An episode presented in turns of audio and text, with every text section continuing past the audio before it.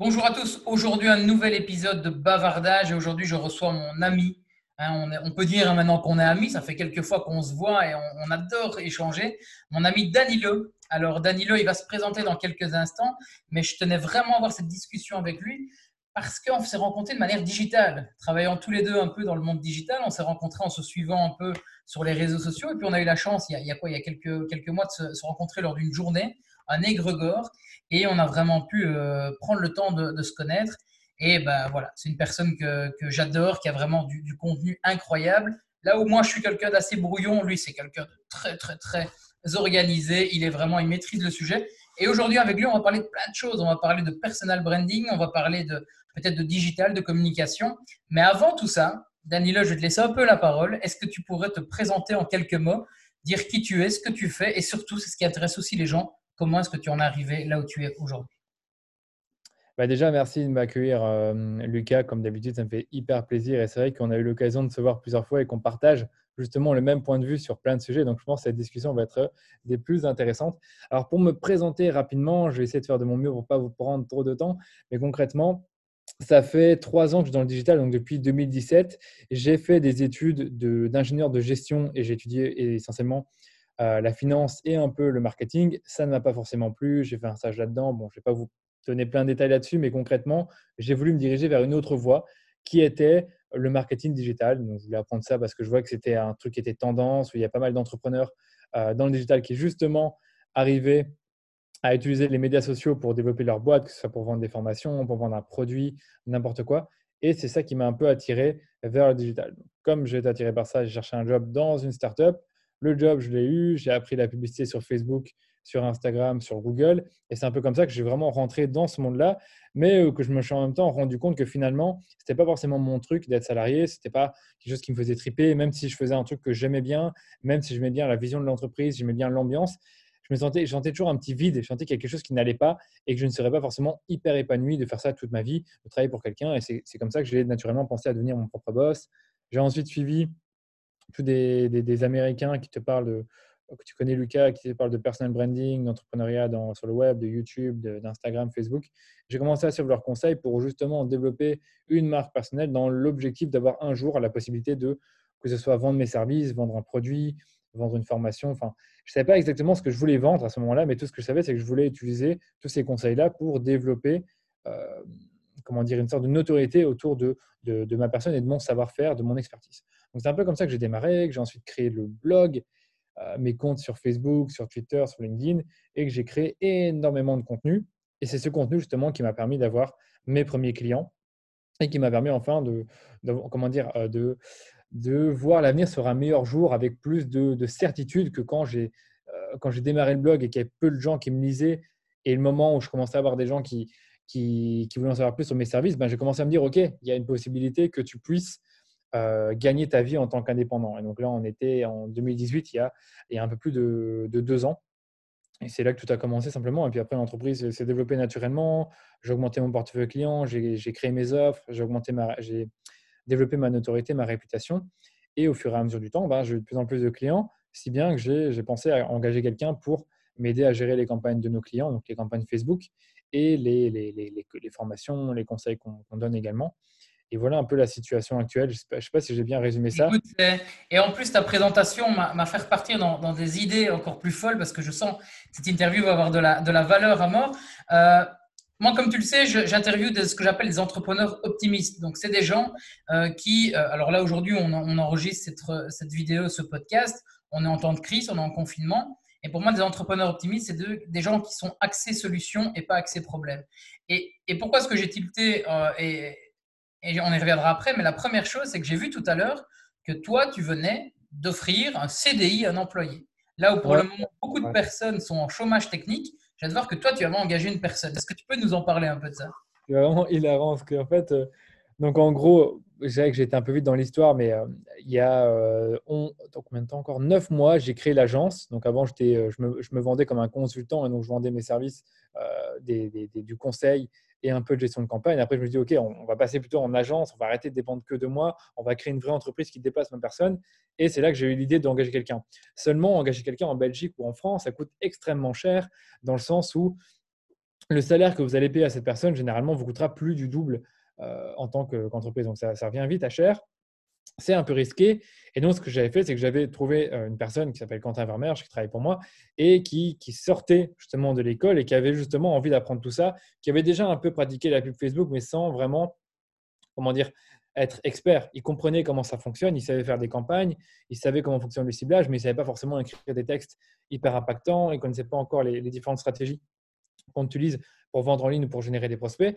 Et donc, c'est comme ça qu'il est un peu arrivé sur base d'un contrat PFI. Euh, c'est un, contrat de formation en Belgique qui permet justement d'être exonéré de toute charge euh, patronale et euh, quasiment, je pense qu'il y a juste des charges sociales à hauteur de 10% sur base de son salaire, ce qui est rien du tout.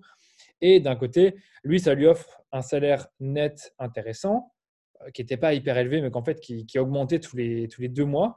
Et à la fin, bah, la fin du PFI, en fait, les deux derniers mois, il gagnait autant qu'un salarié, enfin que le salaire qu'il allait avoir quand il était en CDI. La seule condition du PFI, ben, c'est que tout se passe bien, qu'il y ait un bon fit entre nous deux, que lui apporte une réelle valeur, une vraie plus-value, qu'il se fonde bien dans l'entreprise et qu'il finalement crée un peu la culture avec moi. Donc c'est ce qui s'est passé. Donc il se débrouille plutôt bien, il est autonome. Là, on travaille à distance depuis 3-4 euh, semaines depuis le confinement. Ça se passe correctement. Et même avant, il n'a jamais, été, euh, jamais été en retard, il a toujours répondu présent. Il s'est toujours montré sérieux, tu vois. Et donc, euh, moi, déjà, il y a, avant le confinement, pour revenir au CDI, je déjà dit, OK, si tu veux continuer dans la boîte, je te donne le CD, il n'y a aucun souci pour moi, c'est bon.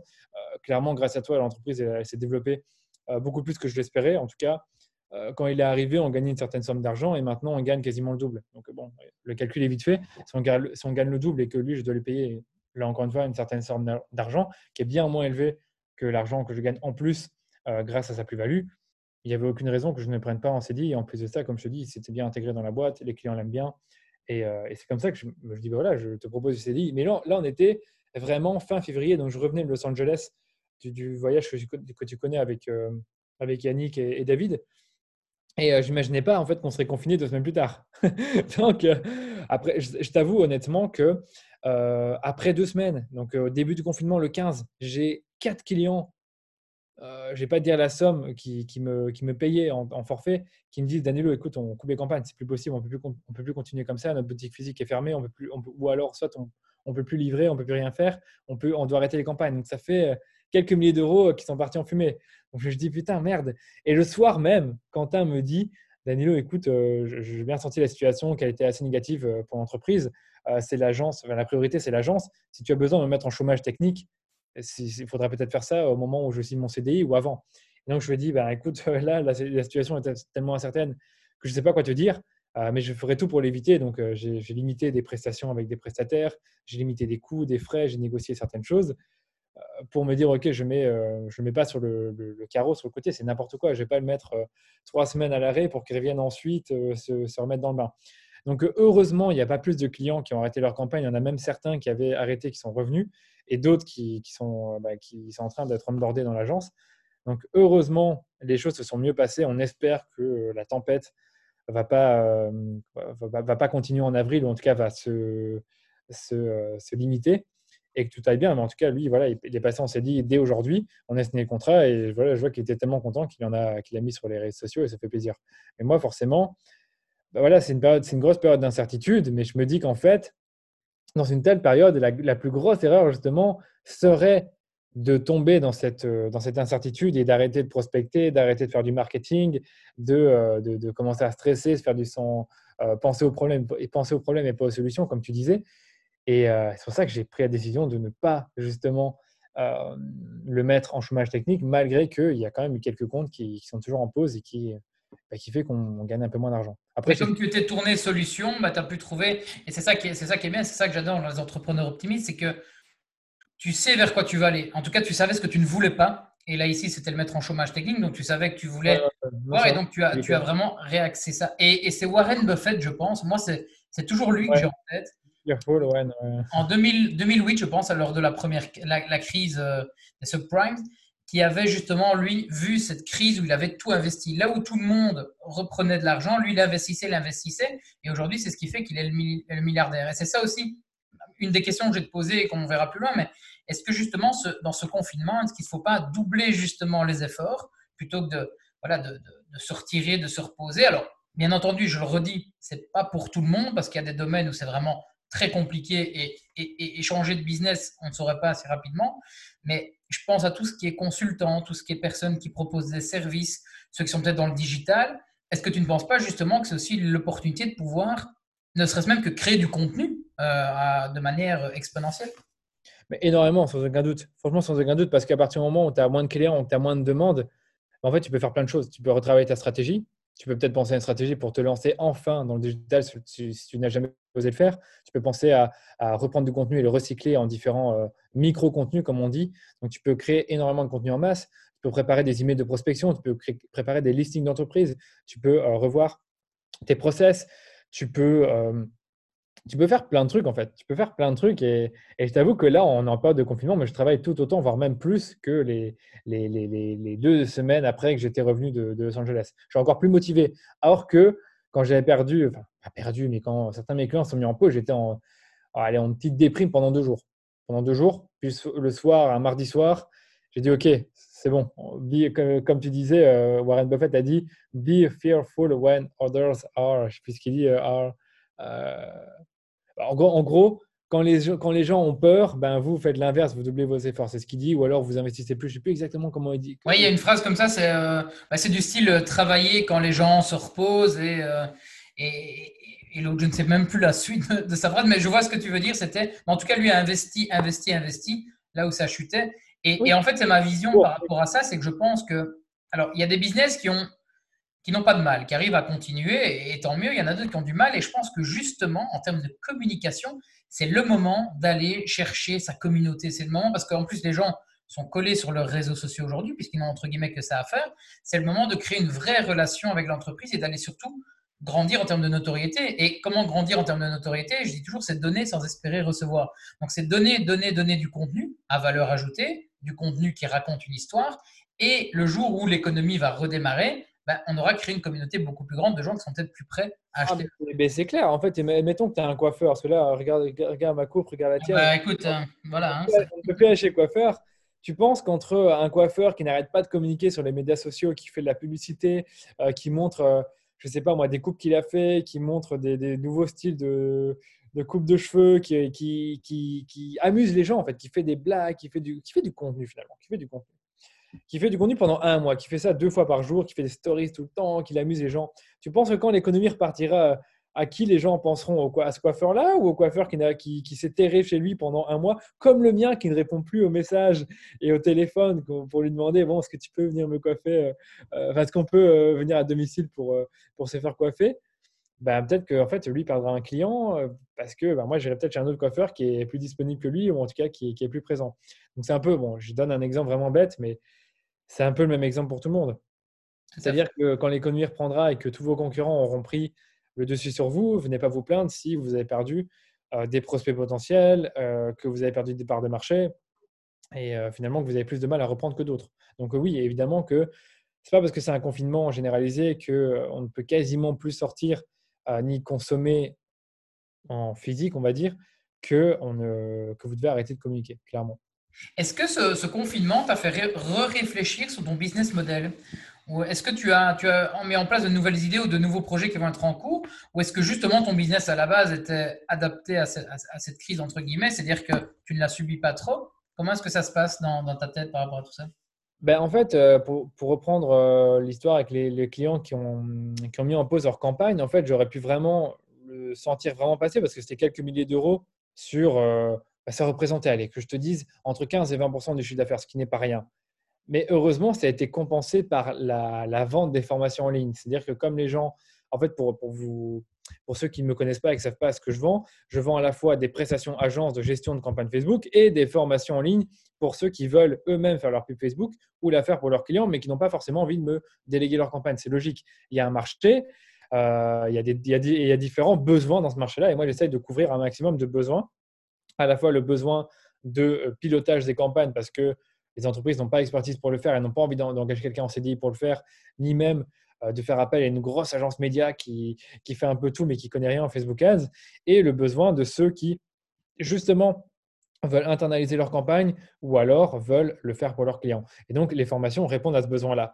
Et comme ces entreprises-là bah, se sont dit, bah, voilà, là, j'ai rien à faire, j'ai peut-être, euh, c'est peut-être le moment de me former. Plein de gens ont pensé à mes formations. Et pourquoi ils y ont pensé? Bah, Parce qu'ils savent qu'elles sont sur mon site, parce que j'en ai déjà parlé pas mal, parce qu'il y a toujours des pop-up qui parlent de mes formations sur mon site. Donc, clairement, ils ont pensé à ça, ce qui fait que le revenu des formations a augmenté un peu de la même proportion que le revenu que j'ai perdu pour mes prestations agence. Donc, pour répondre à ta question sur est-ce que j'ai réfléchi à changer mon business model, je n'ai pas réfléchi à le changer, mais je me suis dit, en fait, si j'avais euh, laissé tomber ce projet il y a un an, quand je sentais que ça battait de l'aile, que c'était pas, euh, les résultats n'étaient pas terribles, que, euh, bah, que j'ai passé peut-être un peu trop de temps pour le résultat que ça, apporte réellement, ben, je pense que j'aurais plus, j'aurais bien mal vécu cette crise-là. Après, peut-être que si j'avais investi moins de temps dans les formations ces 12 derniers mois, que j'avais investi plus de temps dans le fait de trouver des clients agence, bah, peut-être que j'aurais plus de clients agence, mais j'aurais peut-être été encore plus impacté négativement dans le sens où plus j'ai de clients agence, plus il y a des, chances que certains arrêtent, tu vois. Tout à fait, et, mais donc ma question va dans l'autre sens. Est-ce que pour l'avenir, ça te fait réfléchir aussi, te dire qu'au final, une formation en ligne, je veux dire, c'est du, entre guillemets, c'est du bénéfice 100%. Une fois que tu as rentabilisé le temps que tu l'as mis, alors après, on est d'accord, il n'y a pas de revenu passif, hein, il faut toujours travailler pour le faire connaître, etc. Mais est-ce que justement, tu te dis, tiens, grâce à cette, à cette, grâce à cette crise, oui, est-ce que justement, je vais développer plus de formations en ligne ou pas? Euh, non, non, je vais répondre à tes questions. Non, je vais garder la les, deux mêmes offres. Je vais même limiter euh, les offres. Je vais, retirer la troisième formation qui n'est pas trop chère, parce qu'en fait, on a trois. Il y en a une sur euh, l'écriture persuasive, donc la, création de contenu, l'écriture pour vendre, la pub Facebook et la pub Facebook pour débutants. Pub Facebook pour débutants, je vais la dégager parce que la pub Facebook, enfin Facebook Ads Academy, elle couvre déjà tout ce qu'il y a à savoir pour faire de la pub Facebook. C'est juste qu'elle coûte cher. Elle coûte 500 euros. Bah, enfin, pour moi, pour moi, je trouve qu'en fait, c'est pas extravagant comme prix, mais il y en a pour certains, c'est trop cher. Et en fait, je me rends compte que ceux qui achètent celle à 100 euros n'achèteront probablement jamais celle à 500.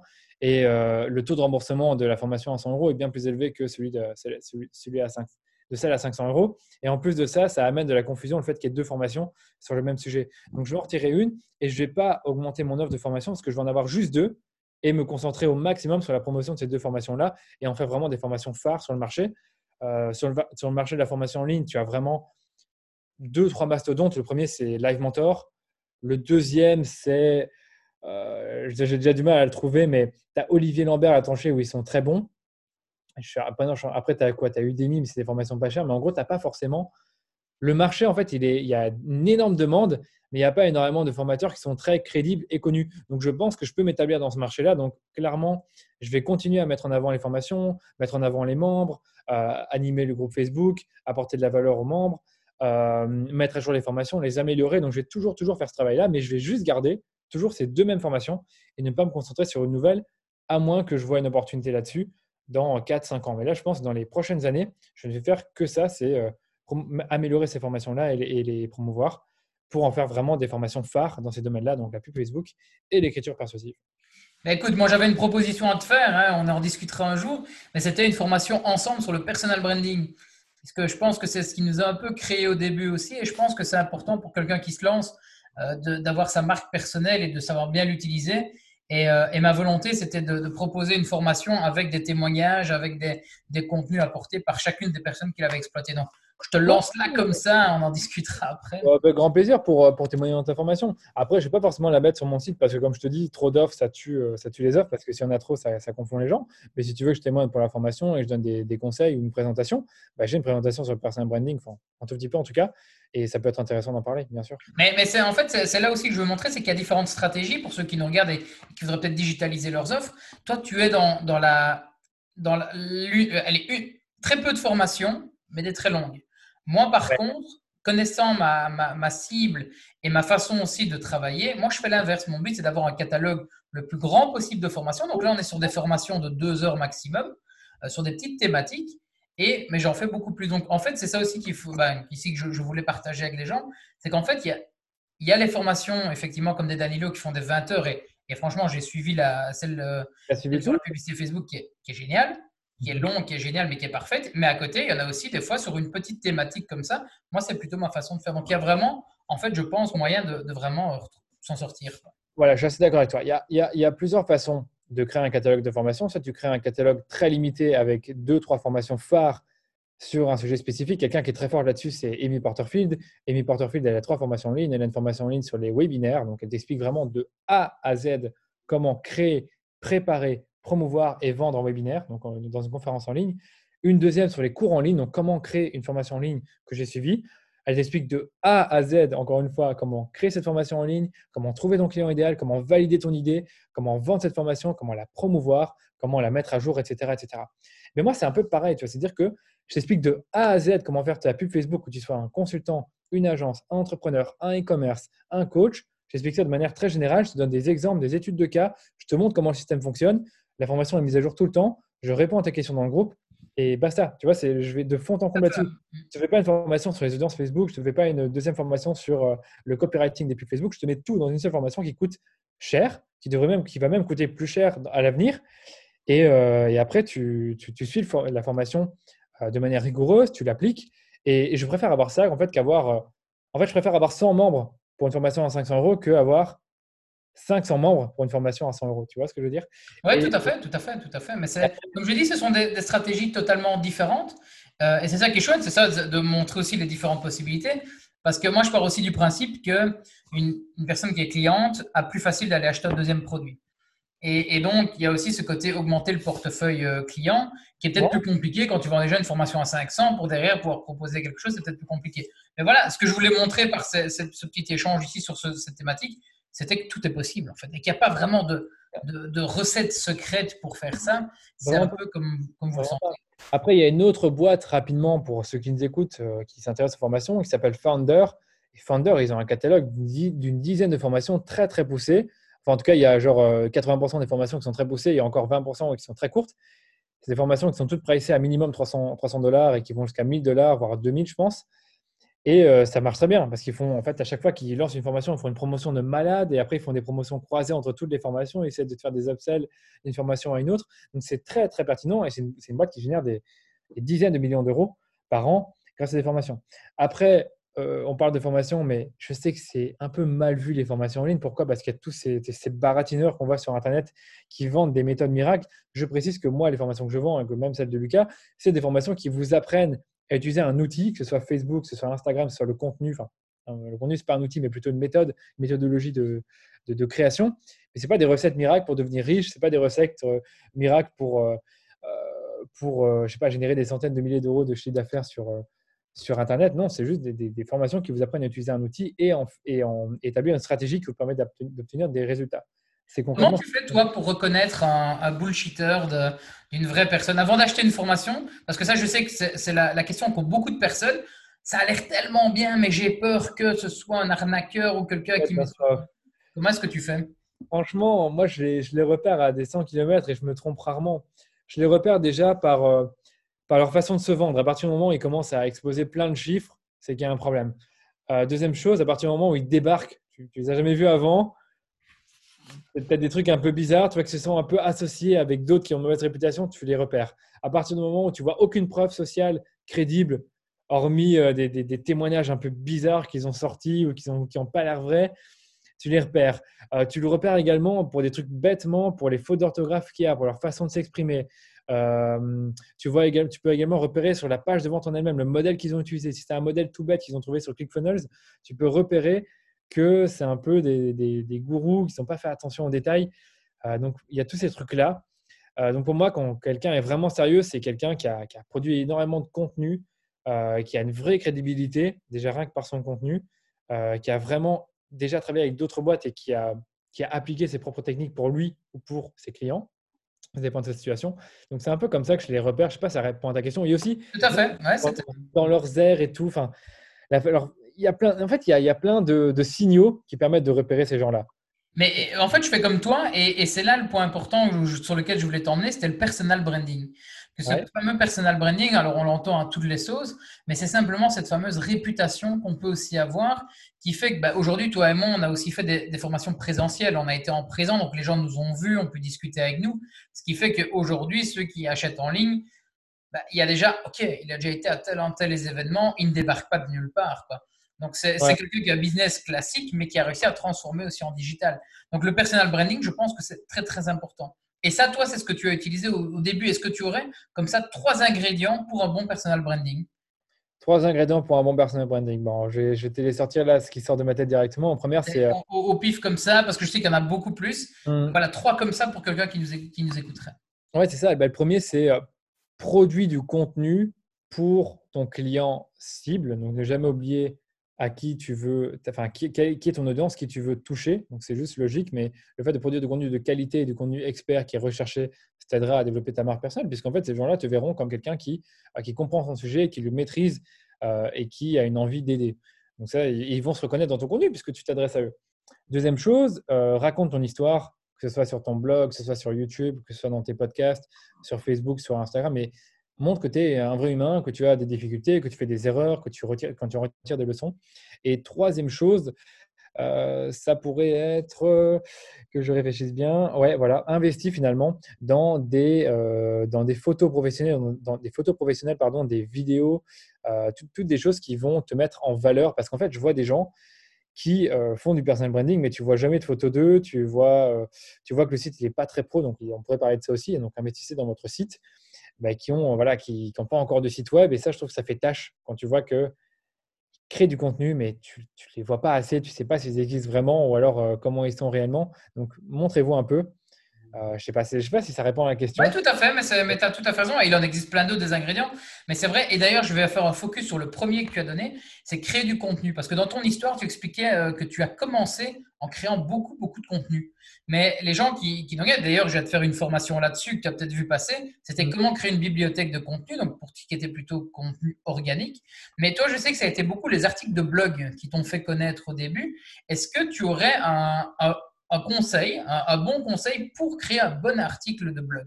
C'est-à-dire comment trouver la thématique Comment bien écrire. C'est-à-dire, est-ce qu'un article, ça doit être 20 mots? Est-ce que ça doit être 10 000 est-ce que tu pourrais un peu nous expliquer, toi, quelle était ta stratégie au début de rédaction d'articles de blog? Attends.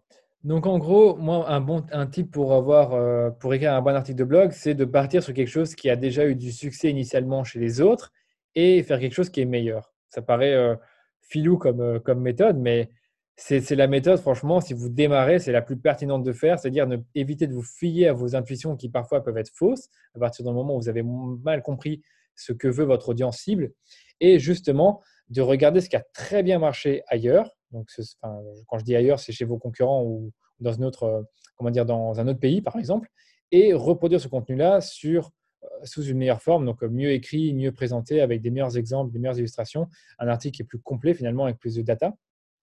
Et après, sur comment tu rédiges cet article et combien de mots il doit faire, je dirais que l'article doit faire autant de mots qu'il en, faut pour répondre à la question et pour euh, proposer une solution crédible au problème que tu adresses dans l'article. Donc, si par exemple le, problème que tu adresses dans l'article, c'est comment euh, définir un budget Facebook Ads, eh bien, tu vas justement euh, réfléchir à toutes les questions que les gens peuvent se poser sur comment définir un budget Facebook Ads, toute la méthodologie, le pourquoi du pourquoi est-ce qu'il faut réfléchir au budget Facebook Ads avant de se lancer plutôt que de mettre n'importe quoi comme budget.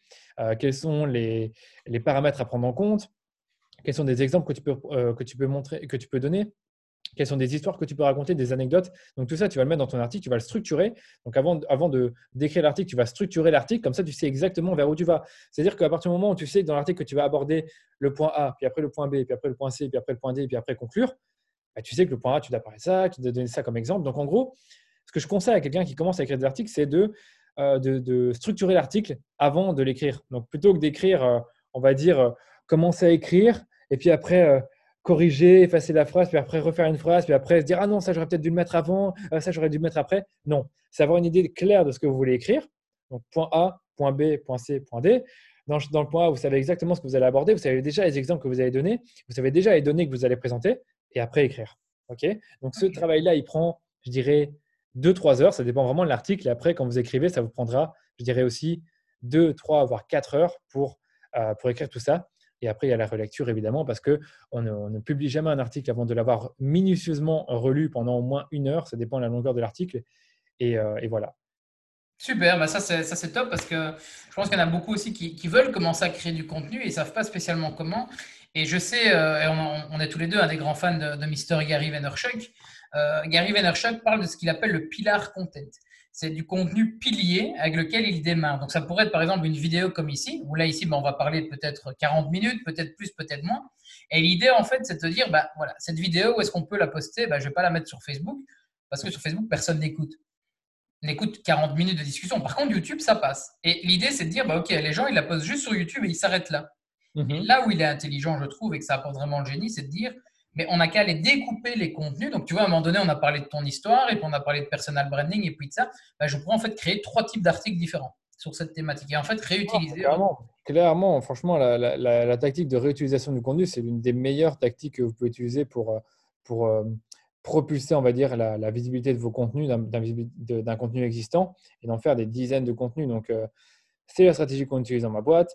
maintenant, j'ai enfin une, équipe qui m'aide à, publier du contenu, à le mettre en forme, à le recycler, clairement, mais on, pourrait en fait avoir des milliers de contenus à faire chaque, chaque semaine. Après, il faut choisir le meilleur contenu à publier, sous quelle forme, il faut faire une sorte d'arbitrage, donc on ne peut pas faire n'importe quoi non plus, mais moi j'aime bien dire qu'à partir d'un contenu, vous pouvez faire 20 contenus.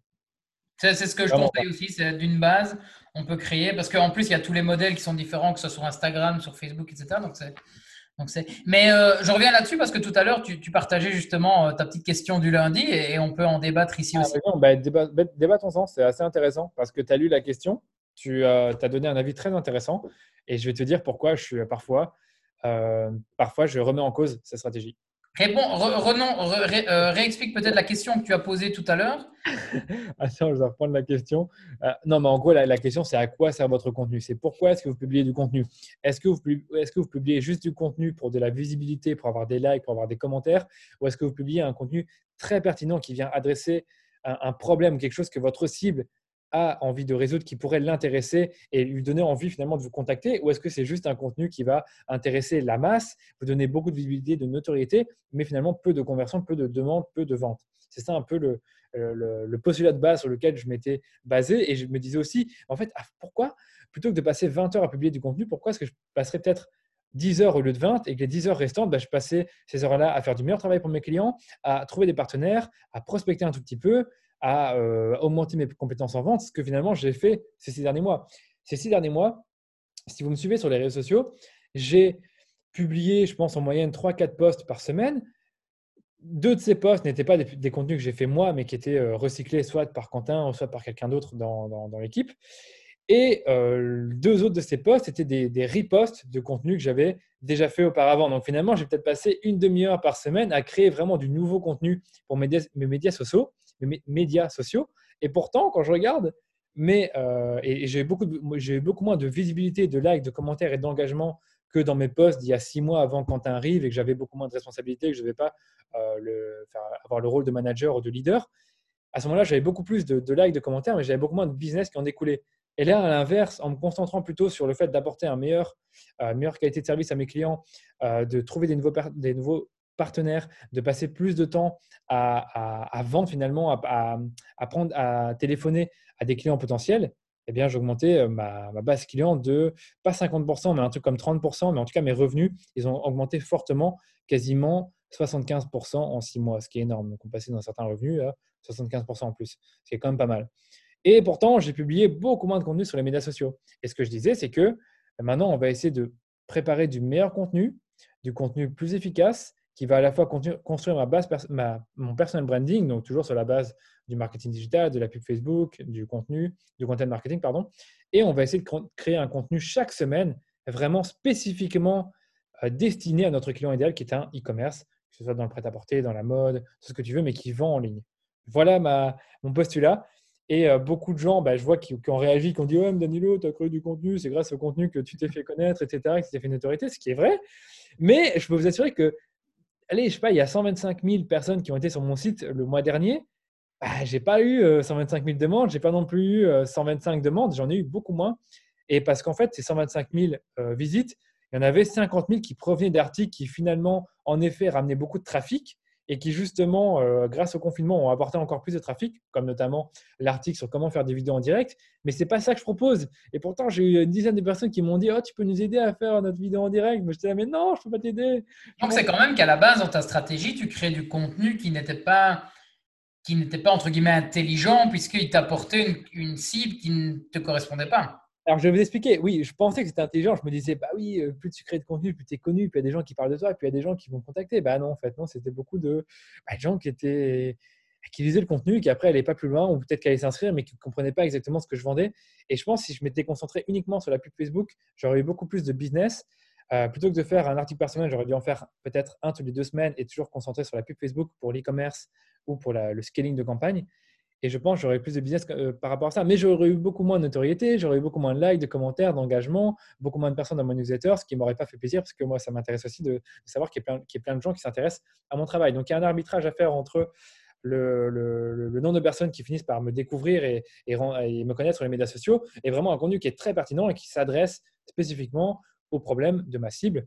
C'est toujours la même chose finalement. C'est tu crées du contenu pour répondre à une problématique spécifique de ton client cible. C'est comme ça que je vois la chose. En fait, ici, dans, bah, dans la formation que je vais te créer justement, je, fais un dessin d'un entonnoir qui, en fait, le dessus de l'entonnoir, c'est les gens qui ne te connaissent pas, ce sont les inconnus euh, qui ne te connaissent pas. Et en bas de l'entonnoir, c'est des gens que, quand ils sortent de l'entonnoir, on appelle ça limite des prospects potentiels parce qu'ils sont euh, quasi convaincus et qu'ils veulent t'acheter. Et en fait, il y, a, trois filtres dans cet entonnoir et c'est trois sujets de contenu qu'on peut poster qui va pour moi générer de l'interaction. Le, le, premier filtre, c'est euh, le domaine d'expertise. Donc là, clairement, toi, ta boîte, elle ne fait qu'une seule chose, c'est la publicité payante. Ouais, c'est vraiment la thématique. Donc là, pour moi, dans ce premier type de contenu, tu ne vas créer que des contenus plus généraux. Euh, comment mettre en place son business manager, comment check, comment Et, en fait, tu vas faire rentrer des gens qui ne te connaissent pas, mais qui sont intéressés par la thématique. C'est ça. C'est. Ouais, dis-moi. Franchement, c'est continue. Et puis après, je, je, te dirai mon avis là-dessus, mais je vois, ce que, je vois déjà où tu veux en venir. Deuxième, deuxième étape, c'est l'entreprise, c'est vous. Pourquoi? Parce qu'une fois que tu as attiré des gens en fonction de l'intérêt, c'est pas pour autant qu'il te faut confiance. Donc tu vas devoir en fait donner confiance aux gens en expliquant un peu bah, toi qui tu es, euh, d'où tu viens, ce que tu as fait, qui est ton équipe, euh, quelles sont tes aspirations, tes sources, etc. Et pour arriver au troisième point, qui est ce que j'appelle, tu peux enfin parler de tes produits et services, où là tu vas pouvoir dire bah, concrètement, voilà mes formations, voilà ce que je fais, voilà un feedback d'un client, etc., etc. Et en fait, on remarque que ce, comment dire, ce, j'ai oublié le terme, ce funnel, cet entonnoir, bah, tu dois respecter la règle des 80%, 20%. C'est-à-dire que pour moi, en organique, hein, je dis bien en organique et pas en, ads comme toi tu fais, il y a 80% du contenu qui doit être donné pour donner, sans espérer recevoir. C'est vraiment donner soit des astuces, soit donner euh, son histoire, soit te raconter une anecdote, etc. Pour 20%, tu essayes de vendre quelque chose. Et quand tu respectes, et moi c'est ce que j'utilise, hein, parce que contrairement à toi, moi je n'ai plus communiqué pendant un certain temps, j'ai diminué un peu, ben, mon chiffre d'affaires a diminué. Et dès que j'ai recommencé à communiquer, hop, ça a réaugmenté. c'est bizarre, moi c'était l'inverse. Franchement, j'ai communiqué beaucoup moins ces six derniers mois. Et je t'assure que mon chiffre d'affaires a augmenté fortement parce que je me concentrais vraiment sur, euh, sur la génération de, revenus, de leads, la prospection. Et tu les trouvais comment alors ces leads-là? Ils venaient comment? Partenaires. Partenaires ou bouche à oreille. Et, euh, tu dis partenaire, c'est quoi? C'est de la sous-traitance que tu fais pour d'autres boîtes ou quoi Non, non, non, non, c'est pas ça. C'est des gens qui ne euh, peuvent pas prendre un projet et qui me recommandent ensuite. Mais comme j'avais travaillé ça en amont, que j'avais cherché plein de gens comme ça qui pouvaient potentiellement me donner des projets et que je leur avais expliqué mon besoin et le fait que je pouvais leur offrir quelque chose en retour, eh bien, ils en parlaient de moi. Donc, par rapport au contenu, ce que tu as dit était hyper intéressant. Vous savez pourquoi? Parce que tout le contenu que je crée actuellement, c'est du contenu top of the funnel. C'est du contenu toujours pourquoi faire ci, pourquoi faire ça, comment ça marche la pub Facebook, pourquoi faire la pub Facebook, euh, cinq bonnes raisons de faire de la pub. C'est rarement du contenu. Et là, je vais te citer quelques-uns des articles que je préparais pour mon blog et qui sont dans ma ligne éditoriale. C'est comment baisser votre coût d'acquisition sur Facebook. Ah, c'est beaucoup moins, euh, c'est beaucoup moins euh, intéressant, tu vois, c'est beaucoup plus geek. Comment choisir une agence de pub Facebook Comment augmenter le nombre de clics sur vos pubs Facebook quelles sont les tendances de la publicité Facebook pour euh, l'e-commerce? Tu as plein de trucs qui sont finalement très, très euh, bah, bas du tunnel, enfin, pas, oui, qui sont plus orientés bas du tunnel, en tout cas pour des personnes qui sont déjà conscientes qu'elles doivent faire de la pub Facebook, mais qui n'ont pas forcément encore identifié la solution idéale pour elles. Est-ce qu'elles doivent les internaliser, les déléguer, le faire euh, faire appel à un consultant, euh, comment est-ce qu'elles doivent choisir une agence, combien investir. Tout ça, je ne sais pas forcément créer. Pourquoi? Parce que je savais déjà que ça n'amenait pas beaucoup de trafic. Par contre, c'est des contenus qui amènent beaucoup de leads. Et c'est ce que je vais faire au fur et à mesure euh, de l'année, finalement, c'est de produire ces contenus-là. Et après, je vais utiliser la pub Facebook pour les mettre en avant, l'emailing, tout ce que tu veux. Mais là, tu verras que le tunnel va bien mieux convertir avec ces, avec ces contenus-là parce qu'ils seront orientés vers les solutions, donc les solutions potentielles pour résoudre leurs problèmes, et mes offres de la même occasion. Et il y aura également euh, des études de cas sur des campagnes qu'on a fait pour nos clients. Donc là, il y aura, je pense, d'ici la fin de l'année, 3, 4, 5 études de cas bien précises sur le travail qu'on a fait pour nos clients qui seront mises à l'écrit et qui seront publiées sur mon, blog et sur le site de l'agence. Et en plus de ça, il y aura des témoignages vidéo de nos clients. Donc, si là, après ça, d'ici un an, on n'arrive pas à générer des, des, leads vraiment qualifiés grâce au contenu, c'est qu'il y a un gros problème. Mais je pense que c'est là, là, tu viens de mettre le doigt hein, dessus, c'est quand tu crées du contenu vraiment qui est en plus, un, intéressant pour ta cible et deux, qui correspond à tes services, bah là, c'est jackpot parce qu'effectivement, quand tu crées un article comment faire un Facebook Live, bah là, en période aujourd'hui avec le confinement, bah, on voit l'explosion des Facebook Live. Bah, certes, il y a du contenu, mais derrière, à moins que tu te dises, OK, bah alors je, développe un nouveau service sur le côté avec euh, Danilo Duchesne plutôt que mon agence qui permet aux gens de faire du consulting là-dessus, mais tu n'as pas eu, tu n'as pas envie de faire ça puisque tu n'ai pas envie. Et je peux vous assurer qu'en 10 jours, j'ai eu une dizaine de, de, de personnes. J'en ai même qui m'ont appelé euh, un gars que je connais de Bruxelles qui m'a, je sais pas comment il a eu mon numéro, il m'a appelé Ah Danilo, euh, j'ai lu ton article sur Facebook Live, c'est super intéressant. Ma boîte, on a envie de faire des Facebook Live, est-ce que tu peux nous accompagner? Et j'étais un peu confus. Je dis ben, Non, je ne peux pas le faire, je n'ai pas d'expertise là-dedans. Ouais, mais je vois que tu as fait des Facebook Live, tu as écrit un article. Je dis Ouais, mais non, c'était juste un article. Et donc, du coup, ah, je me, je fais avoir en je me fais avoir en propre piège parce que euh, constamment, et les articles parfois, pardon, vont attirer ben, des personnes qui ne sont pas ma cible idéale qui sont des personnes qui peuvent apprécier mon contenu, me suivre, mais qui vont jamais rien acheter. Et ça, c'est dommage. Mais c'est pas grave, ça fait partie du jeu. oui, c'est ça, mais, voilà la morale. Donc, dans, dans cette discussion qu'on a eue sur LinkedIn, c'était ça, moi, que je voulais dire aussi, c'est que une fois que ce contenu est bien créé pour la bonne personne et qui surtout ne, ne dirige pas la personne. Voilà, je prends l'exemple, j'avais une agence de com à l'époque que je n'ai plus. Bah, maintenant, je vais plus commencer à dire comment je peux gérer à votre place les réseaux sociaux. Quoi. Par contre, si quelqu'un vient me trouver, ben, je peux lui vendre de la consultance ou je vais le faire. Donc, ça rentre quand même dans mes services. Mais, mais voilà, je ne vais plus commencer à montrer comment créer des beaux contenus, etc. Autre que si vous pouvez le faire par vous-même, parce qu'aujourd'hui, je n'ai plus une équipe derrière de, de graphistes ou de choses comme ça. Et donc, je n'ai pas le moment où les gens vont se dire, mais en fait, Lucas va le faire pour nous. Non, parce que je n'ai plus d'agent, je ne le fais plus. Tu vois ce que je veux dire? Donc, en fait, la première partie était, était ben, en fait, c'est le conseil que tout le monde donne, c'est écrivez pour votre cible.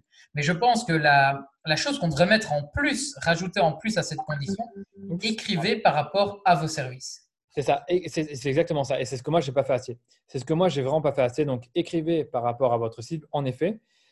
Toujours, toujours. Et pourtant, je l'ai dit dans un article il y a deux semaines, et ça m'a pris deux ans pour comprendre cette erreur, c'est euh, définir votre entonnoir de vente. Donc, dans votre entonnoir de vente, à chaque étape du tunnel, il y a différents contenus et offres qui sont adaptés pour votre entreprise. Donc, euh, peut-être que pour moi, dans mon cas, je vous l'ai dit, à l'étape top of the funnel, c'est plutôt des articles, des contenus, des vidéos qui vont être liés au pourquoi, pourquoi faire la pub Facebook, comment ça marche, qu'est-ce qu'on peut faire avec la pub Facebook, euh, combien ça coûte, etc. Tous des trucs vraiment de base pour aider l'entreprise à se dire, OK, je dois faire la pub Facebook, c'est intéressant, finalement, c'est pas si n'importe quoi que ça, ça a du sens d'en faire.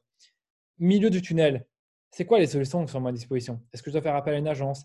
Est-ce que euh, je dois investir euh, Quel type de campagne je dois lancer? Tu vois, des trucs un peu plus techniques, moins finalement attrayants pour le grand public, mais plutôt qui est orienté solution.